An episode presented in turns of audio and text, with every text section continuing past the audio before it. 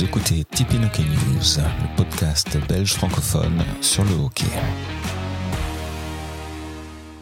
Ce podcast est réalisé avec le soutien de Spargo Communications, votre partenaire pour vos activités de communication visuelle et digitale. Pour plus d'infos, www.spargo.eu.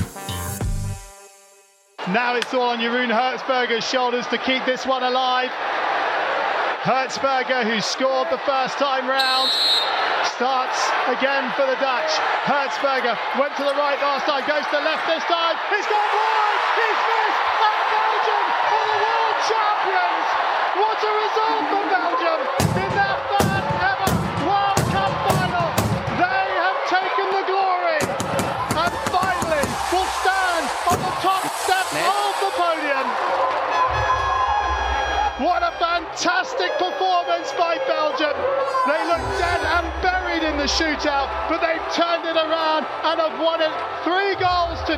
Bonjour à toutes et à tous et bienvenue dans cet épisode spécial de Hockey News, le podcast.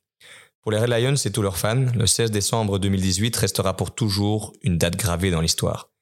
Les Belges deviennent alors champions du monde au terme d'un tournoi exceptionnel, tant au niveau du hockey que des événements qui ont marqué ces trois semaines de compétition. Pour ce second épisode spécial Coupe du Monde 2018, nous avons le grand honneur d'accueillir Shane McLeod, l'ancien coach des Red Lions.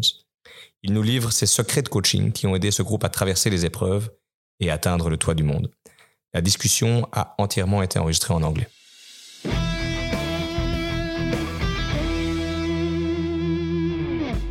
Aujourd'hui, j'ai le, grand honneur, le, le grand plaisir d'avoir en face de moi euh, l'ancien coach des, des Red Lions, Shane McLeod.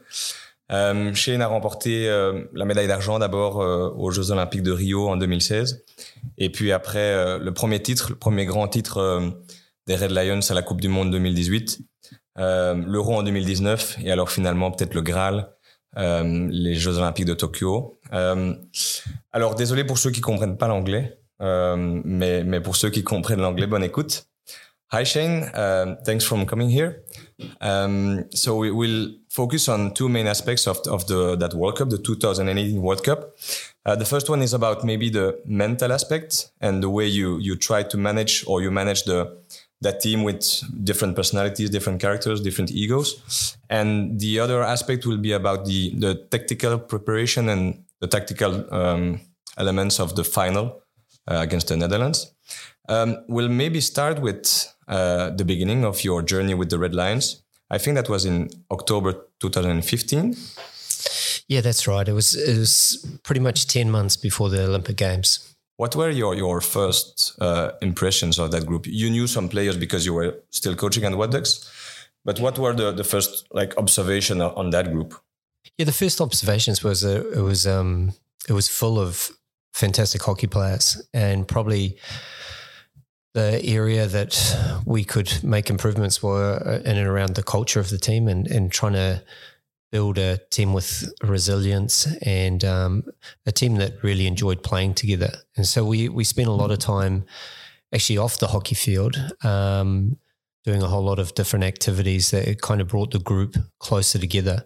And I think that transferred onto the hockey field. You, you started to see them well, one of the comments from people was that look, they they look to be having a lot of fun out there and really enjoying how they play, and that was mainly because of um, a lot of the stuff that we're doing off off the field. Did, did, you, did it was something that you learned before? How did you manage to to get back to that joy of playing together? Yeah, I, I was lucky to work with Phil Goldberg at the time. Like, he's a really interesting character, and he um, his story is, is quite a nice story. So he he played with the Red Lions and then transferred quite quickly after playing into uh, being a staff member. And one of the skill sets that he has is he's a great observer, and he was. Yeah, basically, him and I spent quite a lot of time together, uh, just thinking where are some of the areas that we could take this group, and uh, what are some of the areas that are probably lacking at, at that present point in time. And we identified probably five key things, but they all fell under three kind of big topics. One was the hockey, you know, and we, we knew they were good hockey players and so on. So it was trying to get them all playing the same way and the same sort of style. The second was just the culture. And the third was us as a product. You know, how were we being seen by uh, the Belgium hockey public, the the wider uh, general public of Belgium, and also other hockey nations? You know, what did they think of us, and, and so on. And so we we really invested a lot of time and effort into yeah making sure that our product was a really good product. Inside the group, were there some some key players that you had to uh, take with you in order to to get that message understood from all the players? Not not really. Like we, we hit buy-in pretty quick. You know, like um, the guys uh, were very receptive to a lot of the things we were doing. You know, and, and, they saw very quickly the the benefits that it was bringing. You know, we designed a game plan or a playing style that allowed them to express themselves quite freely on the hockey field, and to do that, uh, we had to have a really good understanding of of how each other played, you know, and, and you get a better understanding of each other when you spend time with each other and actually invest in each other. And that, that's what they did. And they, you know, with every investment they made, they got something back immediately from that. So, yeah, there, were, there was very little resistance, if any. And, um, and because we started to get a bit of momentum and we started to win some games and they started to get that joy of playing again, it just kind of snowballed. And by the time we got to Rio, we, we were a pretty well functioning unit uh, that was playing really nice brand of hockey. Back to the World Cup then, uh, after the Rio final. And then there was also the European Championship final in 2017, I think. Um, those two losses in finals were obviously different. Uh, but was it still like in the head of the players before the World Cup, or was it completely uh, over? Uh, we, we still hadn't won anything. So, you know, there's still one more step to make just in that expectation, you know, and uh, where I think we did quite a good job with the group and the, the culture aspect and, and getting them ready for, for Rio, I don't think we took them all away. You know, I think we got them prepared for the quarterfinal and there was a bit of a flow over into the semi-final. But a final is really special, you know, and, and probably we'll talk about it a little bit later about um, what happens in finals and, and things like that. But it's a game like no other, you know, and unless you experience that particular game, you, you, you just aren't ready to play it. And, and, I think one of the best things that happened in for Belgium over the last five years is that we we lost the gold medal in Rio because I think we we learned so many lessons from that, you know, from from dealing with social media and, and the impact of that important game and and all those outside factors that that we didn't control at that point in time. Um, and yeah, also the the aspect of stress. You know, like it gave us an opportunity to talk about stress in a in a completely different way. In the past, stress had been one of the um, inhibitors of us going, you know, all, all the way in a tournament. But when you start to recognize that you actually need that stress and that everyone's going through the same process and it's really normal to do that well, it was quite a, a good um, thing for our players to hear because you know what happens when you're under stress is, you, is your body well your veins start to increase and blood flows more and, and it's that fight or flight sensation you know and so by the time we got to the world cup the guys were actually um, they were they were searching for that type of sensation, where in the past that was probably uh, a thing that stopped them from being at their very best. Dealing with that that stress uh, with the crowd maybe also was one of the lessons of the 2017 final because it was in the Netherlands with with such a big crowd and well was it one of the lessons that that made that it was different for the World Cup? Yeah, it was a bit more of a neutral crowd in India. You know, um, being both Holland and Belgium there. And I think we actually have quite a good following in India. Um, in Rio, uh, we, we were um, playing Argentina. And you know, Argentina and and Brazil have a really close relationship, and so it was kind of a home sort of advantage for Argentina there. And then the European, you know, we played Holland at home, and and it does make a difference. It's not the easiest thing, um, but I think being in India, being a bit more neutral, us being more mature as a group, and us more having a greater readiness to win a big event, all, all came together at the same time. Um, months of maybe or maybe weeks before the World Cup, did you did you um, had some meetings with the players? Did you had some some group meetings on how to manage that that long tournament of a World Cup because it lasts like it's like three weeks, I think. What were the key elements of the preparation? Maybe about the mental aspect and the group aspect. Yeah, probably one of the biggest one was um, the loading of that particular tournament was very unique. You know, you had three or four days between uh, matches, sometimes even a five day um, gap. And so we knew it being such a long tournament, we wanted to peak at the end of it. And to do that, you actually have to train pretty hard in the initial stages of, of the tournament to get our um, our loading and our our preparation just right.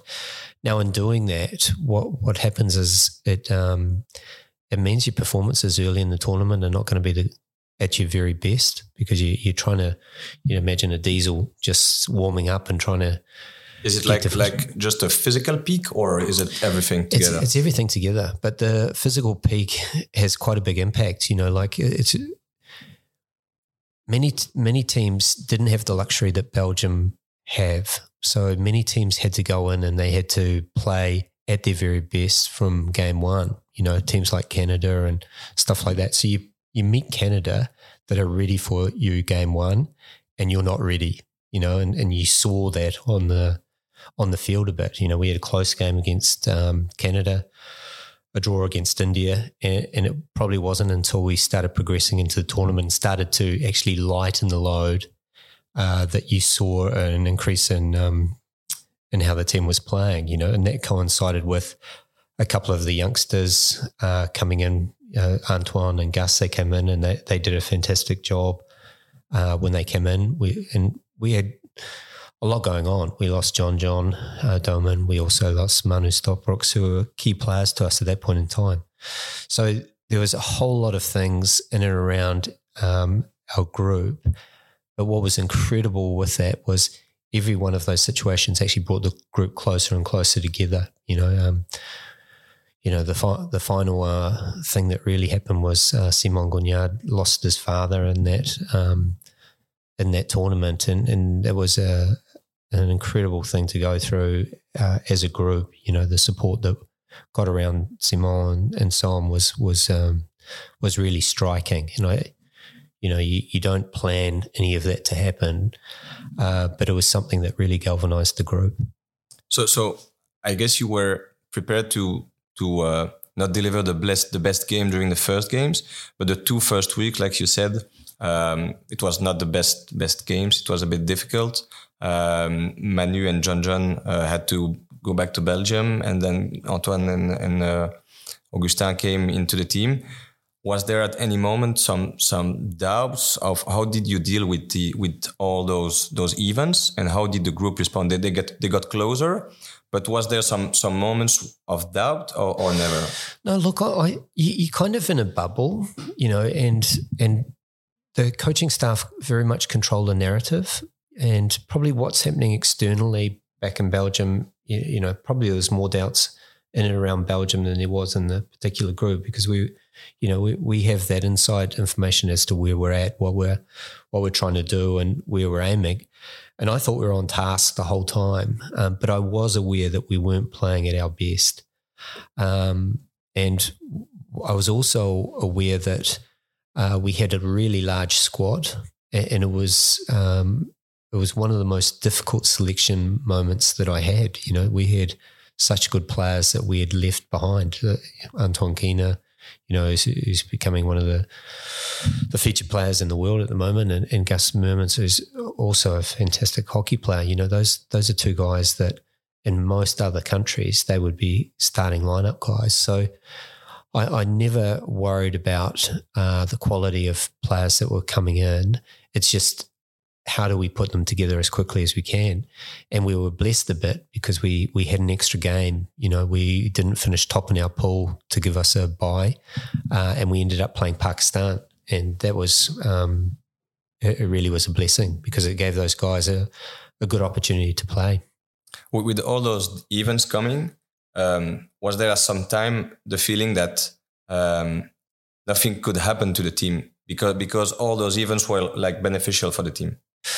Well, it just shows, you know, like I, I strongly believe that um, every team has a cracking point and uh, you, you build up that resilience around it and, and you watch through a tournament and you can almost see when a team is cracked, you know, uh, and it, it, usually follows with them being exited from the tournament. And, and what I've uh, got to um, learn about our guys is that that that cracking moment is um, is a far you know is is far away. They they do an outstanding job of of when the times are hard that they um, rally around each other incredibly well, and they are very diligent at sticking to task. You know the there's a game that that I'll always remember, and it was a game um, we played in the European Championship um, 2019 against Germany, the semi final, uh, and we were down 2-0 and you know facing a, a, situation that I don't think any other team in the world would have come back from that,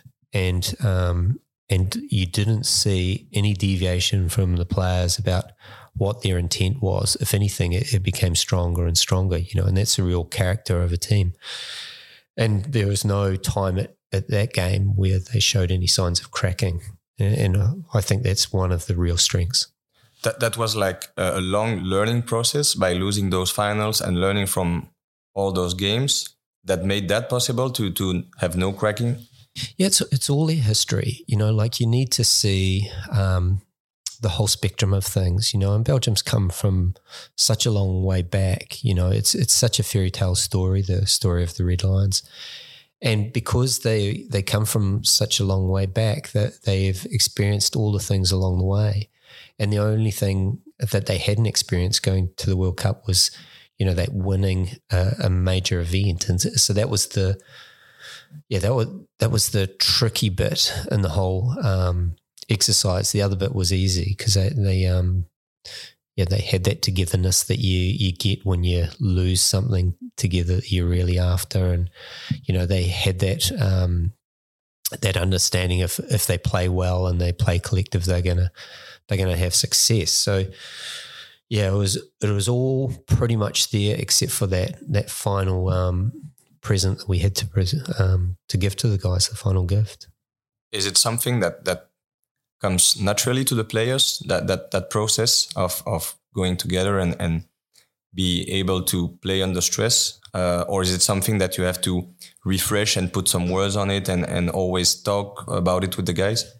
Yeah yeah you always have to be busy with it. You know like um if, if you let it slide, it can slide pretty quickly, and it, it's it's almost a, a very difficult thing to measure. You know, it's um, yeah, for want of a better word, it's magical when it's all together, you know. Um, but if you don't work at it constantly and have um, test your values uh, over and over again, then you you see signs of it um, wearing down, and you see some cracks starting to open up. You know, so what you want is you want to make sure that by the time tournaments come around, there's none of that, um, none of those little little crack marks. Um, the team is operating 100%. I've heard that you, um, during the, the Olympics in Rio, you've worked with some scenarios before the game against India, I think, but maybe other games, um, and that you highlighted some highlighted some players with specific responsibilities. Was it uh, the same process during the World Cup, arriving to the quarterfinals against Germany, or was it something different?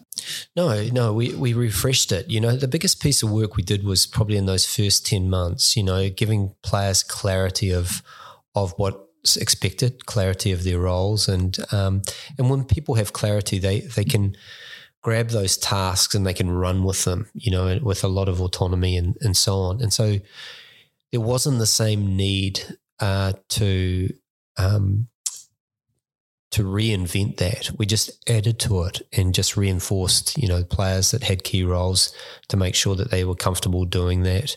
If there were new players that came in, giving them roles. And and kind of in a way, what we tried to do was create a whole lot of leaders on the field, you know, being masters in certain areas.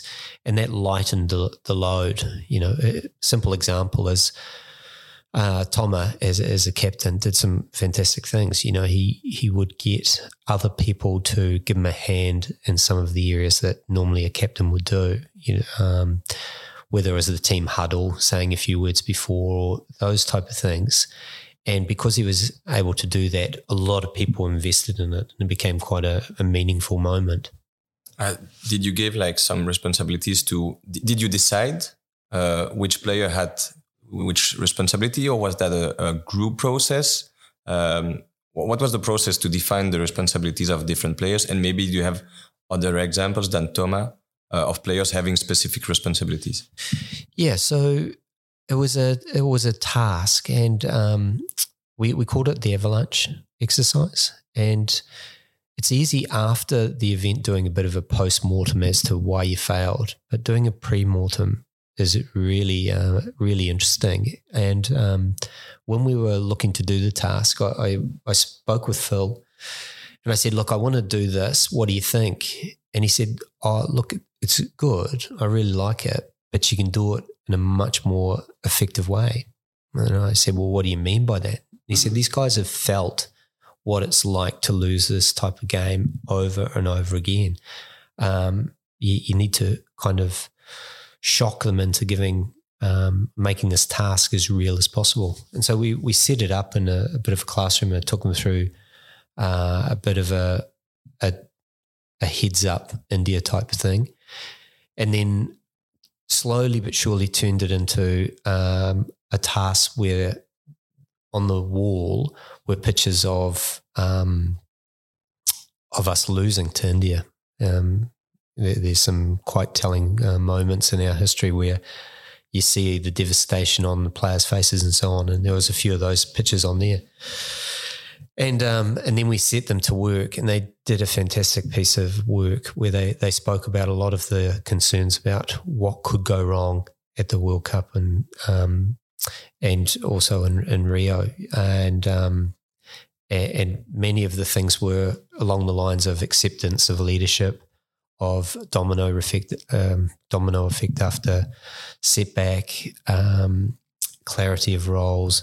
Yeah, there was there was many things, and at the end of it, uh, what we were able to put up on the wall was a bit of a list of players um, being the masters in certain areas, and also some things that players needed to be aware of.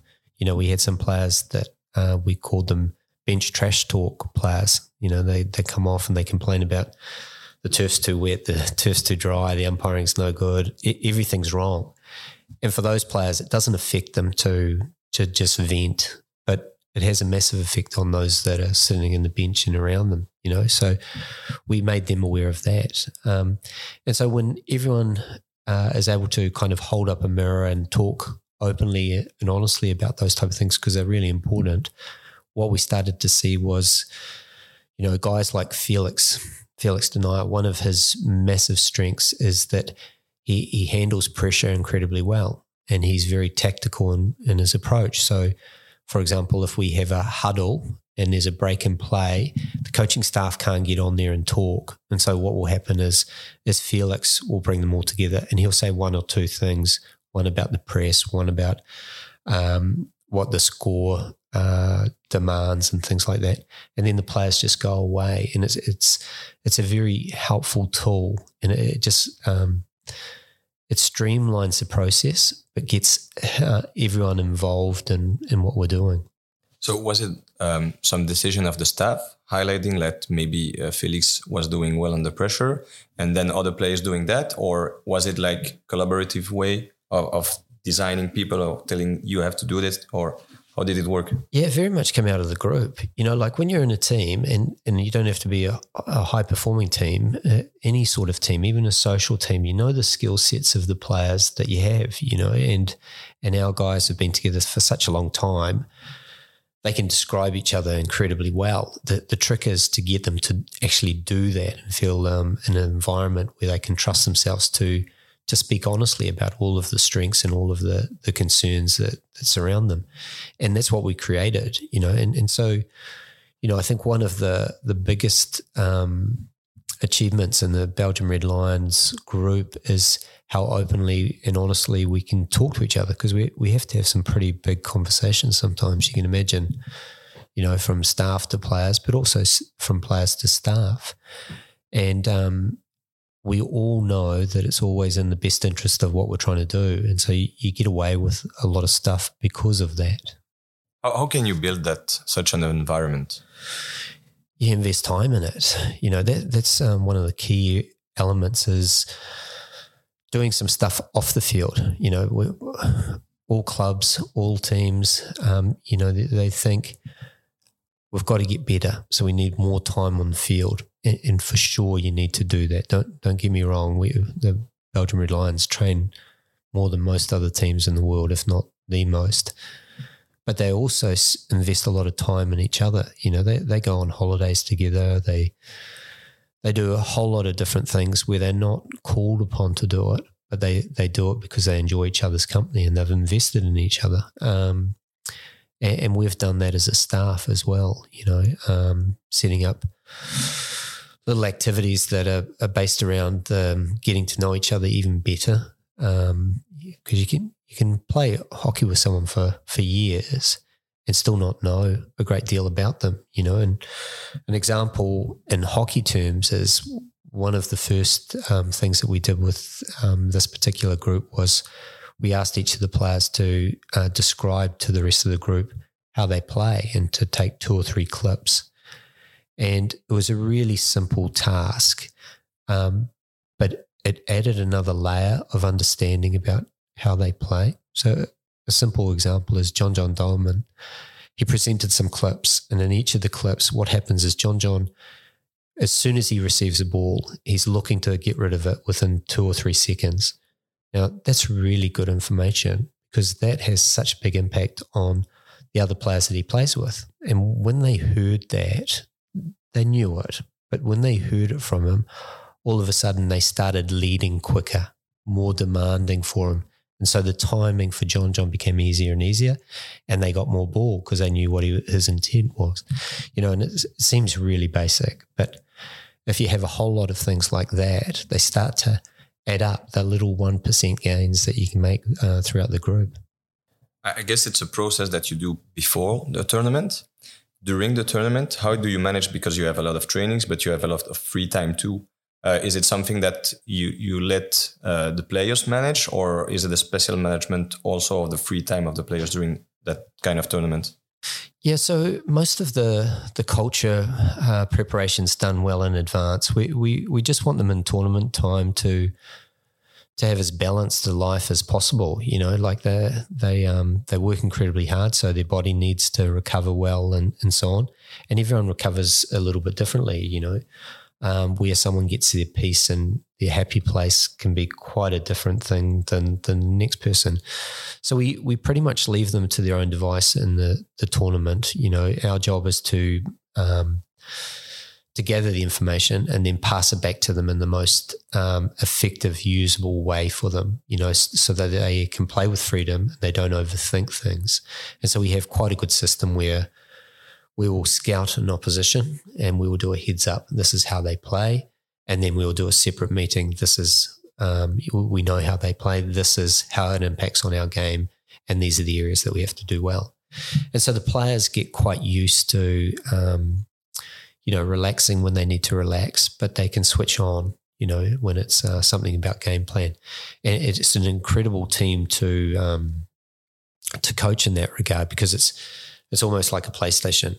You know, they they um, they respond incredibly well, and they have such a great um, tactical understanding that as long as you present them the right stuff, you know, um, they, they're going to produce some really good hockey.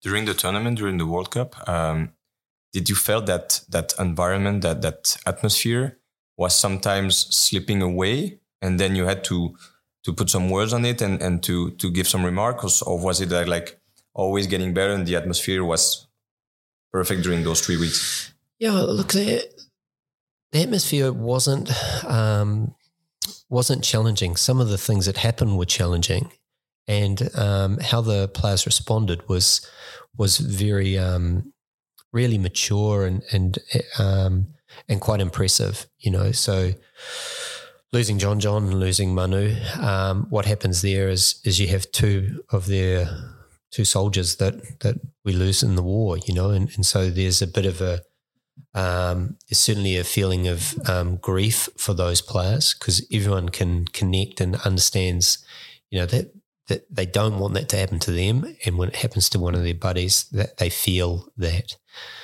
But coupled with that, you've got two young guys coming in that are starting their international career, and so what they do is they open their arms and they they wrap them in the group. And you watched very quickly how those two players got picked up and and brought into the environment um, really quickly. You know, the yeah, the guys um, made a, a, massive effort to make them feel welcome. Um, then we had this situation where we had um, Simon losing his, his father and Sim and and um, and Tom Were, rooming together, great, great, mates, and and so on, and spent a lot of time together in the past.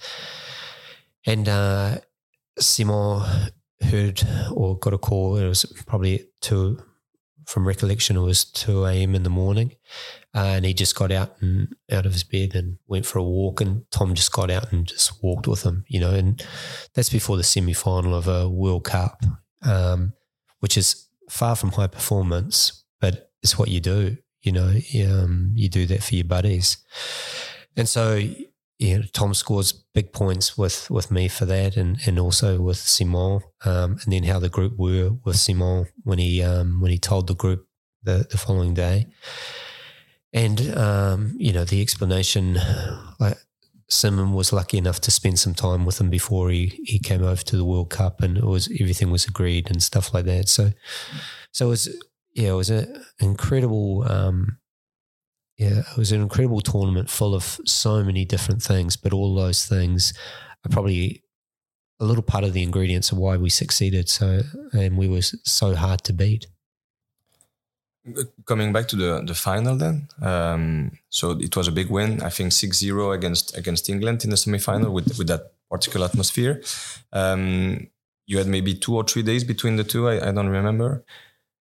Well, it was actually the next day. So that, that had quite an impact as well. So we went from a tournament that was that was um, very long, so four or five days between games, and then you start to get to the business end of the tournament, and all of a sudden it's you know two games, and then um, one the final is straight after the semi final, and because of that, I think the the quality or that there wasn't a gap in the two teams. You know, both teams played um, quite defensively. Both didn't want to lose a final. Um, and yeah, in many ways, it was a typical final. You know, not a lot of chances, um, some good defensive hockey, but no one really making mistakes, and and and, um, and no one daring to yeah, to make something happen. You know, what what that final needed was probably an early goal, you know, and then it would have been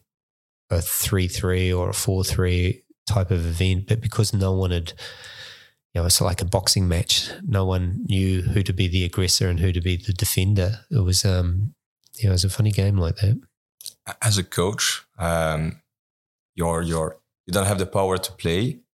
And seeing that game that that's with so much tension, uh, with with no no team uh, willing to to give some some space, some some opportunities to the to the opponent. How did you live that? Because as a coach, you have to. Well, we know you as a as a calm person, but um, I guess you have all this tension inside, but you cannot show it. How how did you live that final? Yeah, it's funny watching the games. Is um, there, there's always a, a stress or a, a tension, but for that particular thing, I thought we had done enough things well over the course of um, the time we had been together. And um, yeah, it was, it was funny. I, I, I, gave a bit of a briefing before the, the, game about. I told three little stories. One one was um, a story about my wife that was uh, was taking our middle child Emma to school um, or to kindy for the the first time, and it was when I was in India. So I was quite glad, glad I was in India. But um, every day, uh, Monday through Thursday, Emma cried, and my wife would ring on that day and tell me. And then on Friday, she calls me and she said, "Oh, look, Emma didn't cry, but I cried." And um, I told the guys that. I said, it, it, it, I liken it to kind of how we are. You know, like uh, there was a time when you really relied on us and you needed us, and you don't need that anymore. You know, you've got this. And the reason I told that story was because I, I, felt that they had the ability on the field to to handle everything that was going to come at them, and um, and they were mature enough to to do that. You know, they didn't need the someone on the sideline yelling at them how to do it. They, they knew it. Um, the second story was about um, Loic um, Van Doren, fantastic uh, guy, second best keeper in the world, and, and from time to time he, he, challenges Vinny. And if Vinny wasn't as amazing as he is, um, yeah, we'd be more than happy with Loic being in goal. But um, he's always putting me under pressure to play where he was. And he used to always say, look, if, if I don't get any game time, then I'm not going to be uh, good enough. You know, when it's my time, I need to get that experience. And, and he's right. He's 100% right. And so we were 6 0 up against um, England in the semi final with the last quarter to go. And I said to him, look, do you want to play? And um, he said, yeah, yeah, of course, I'd love to play, but it's not the right thing to do. You know, um, we want Vincent to be ready and uh, things are going so well. Uh, let's not change it. And I, I, explained that to the guys because I thought the team needed to hear that, you know, um, one of them showed in his actions that the team is means more than any individual. And uh, it's a, a, good lesson and a great example to take. And, and the last story I told was um, was about Slumdog Millionaire, which was, you know, it's it's fitting that it's set in India. And the premise of the story is this um, this young boy uh, gets on a game show to win a, a, million rupee or or the equivalent of a, a million US dollars or whatever.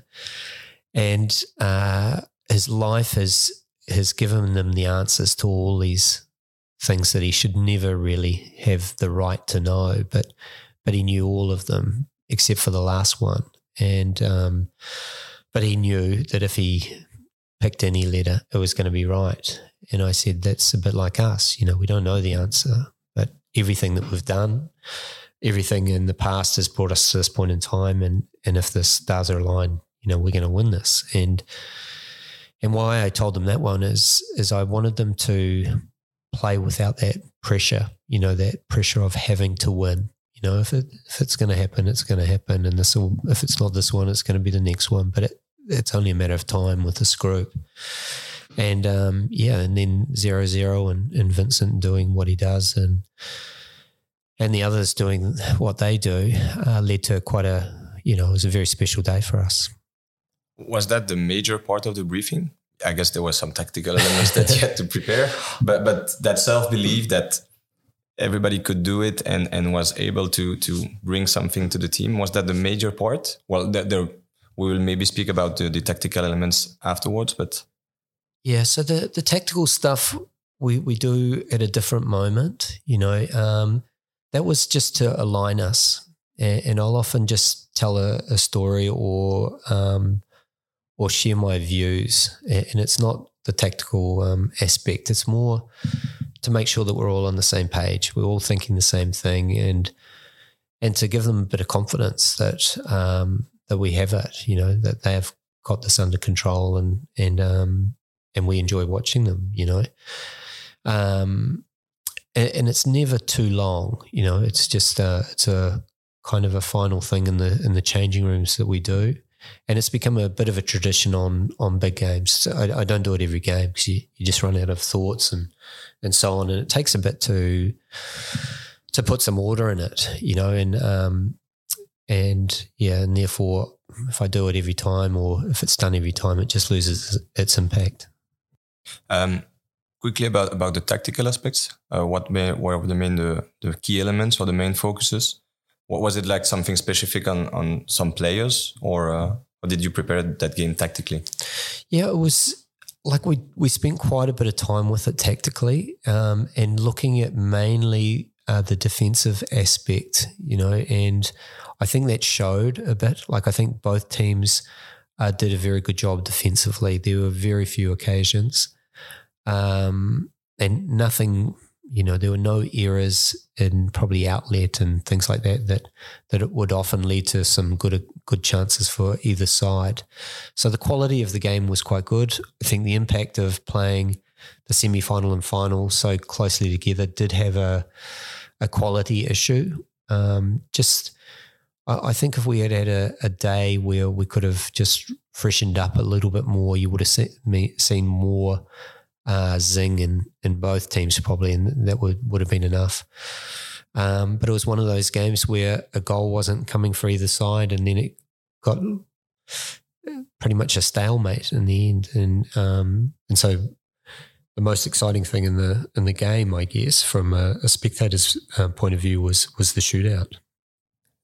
How do you prepare shootouts? Is it like really goalkeeper stuff? He's analyzing, or is it going like with intuition? How does it work uh, for yeah, the so, shootout? Yeah, so Vinny Vinny has um, a, a, great database of of what players do, their preferences, how they carry the ball, and he'll look at it a, uh, in a way where he can see what are my opportunities here if they do this, what I do, and so on. And and it's like any of our hockey. You, you do all that stuff as far away from the hockey field as you can, and then when you step onto the field, your instincts have to take over and you have to play with a, a fair amount of freedom and liberty. Uh, otherwise, um, yeah, you get paralyzed by by um, analyzing things too much on the field, and if you get it wrong, then then you're really in trouble. So, you know that that's kind of um, our philosophy for everything. We we try and get them going so that they um, connect with freedom. After all the the events during the tournament, there was one last event during the shootouts because uh, we we were thinking that we were a world champion, and then there was the that video referral, and then going back on the field. Uh, did you have the time to speak to the players, or did you just let it go? Yeah, it didn't, it didn't have a chance, but you know, like it's a bit of that stars is aligned. You know, um, people that are unaware of um, the history of, uh, let's say, Vincent or or some of the things that have happened in the past, he's been through that. So um, that's not new for him, and and so one of the things he was very good at doing was switching straight back into performance mode. You know, he went from celebrating to, okay, we've got to do it again, and. I, I watched um, that, and I also watched uh, the Olympic final, and and I'm probably wrong, but there's a little bit of time where you have a look and it's almost like Vincent is happy to do it again. You know, he, he's he's such a special character and, and so on. And I'm sure it's not like that, but he, he he's very good at those moments. And yeah, he's won us two gold medals because of um, his ability to yeah to stay focused and and um, and get into that performance state. After those three intense weeks, um, what were the, the, the emotions after winning that first major title? As a coach, is is it different than the players? Um, oh, I'm not sure. I, I can't speak as a player, um, but it's incredibly satisfying. You know, um, yeah. One of the things that I enjoy the most is is probably the moments where we share a little bit of time as a collective group, and it, it's it's quite reflective. You know, everyone's happy and and, um, and satisfied, but they're, they're, just moments that are really difficult to describe. there's a closeness about it. Um, and it's not the celebrating with a whole lot of beers and things like that. That, that that's there and that that comes after. But there is this moment where everyone is kind of caught up with this wave of, wow, we just did something that's never ever been done before for the first time, and we've wrote, written history for for Belgium hockey and Belgium sport, you know, and and um, th- that's quite a thing to achieve, you know, and that that understanding of what that means in the bigger terms um, is a nice thing when you stare across at someone that's sitting in the same changing room and the players are exhausted, you know, and and we sit beside them and amongst them, and there's no hierarchy when we do that. You know, we're, we're all in it together. Um, and if anything, the the staff are so impressed with how the players have gone that that really they're the masters and we're the apprentice in, in those moments and, and they're nice moments. Is there also a special feeling um, looking at the players celebrating, lifting the World Cup up. Is that is that a special feeling as a coach to see all those guys, and that that was a big part of your job, you know? Yeah, yeah, it is. It is. Um, like one of the things that I, I worried about um, as a coach, I, I wondered if um, at the times when I've been really demanding of athletes, if it's all worth it. You know, like if if everything that they sacrifice and the lifestyle they choose, is it worth it? And when you have moments like those, uh, it's really reassuring to say, yes, it is. You know, like you're achieving your dreams. You know, um, and um, yeah, there's not many jobs or occupations where you can say that. You know, this is a moment in time when we're the very best in the world, and um, and, and you know, lucky people get the world to see those moments, and, and we've been incredibly like incredibly lucky people. Great. It was an honor to have you, uh, Shane. Thanks a lot. Thanks pleasure. a lot for all these inside and emotions. Pleasure.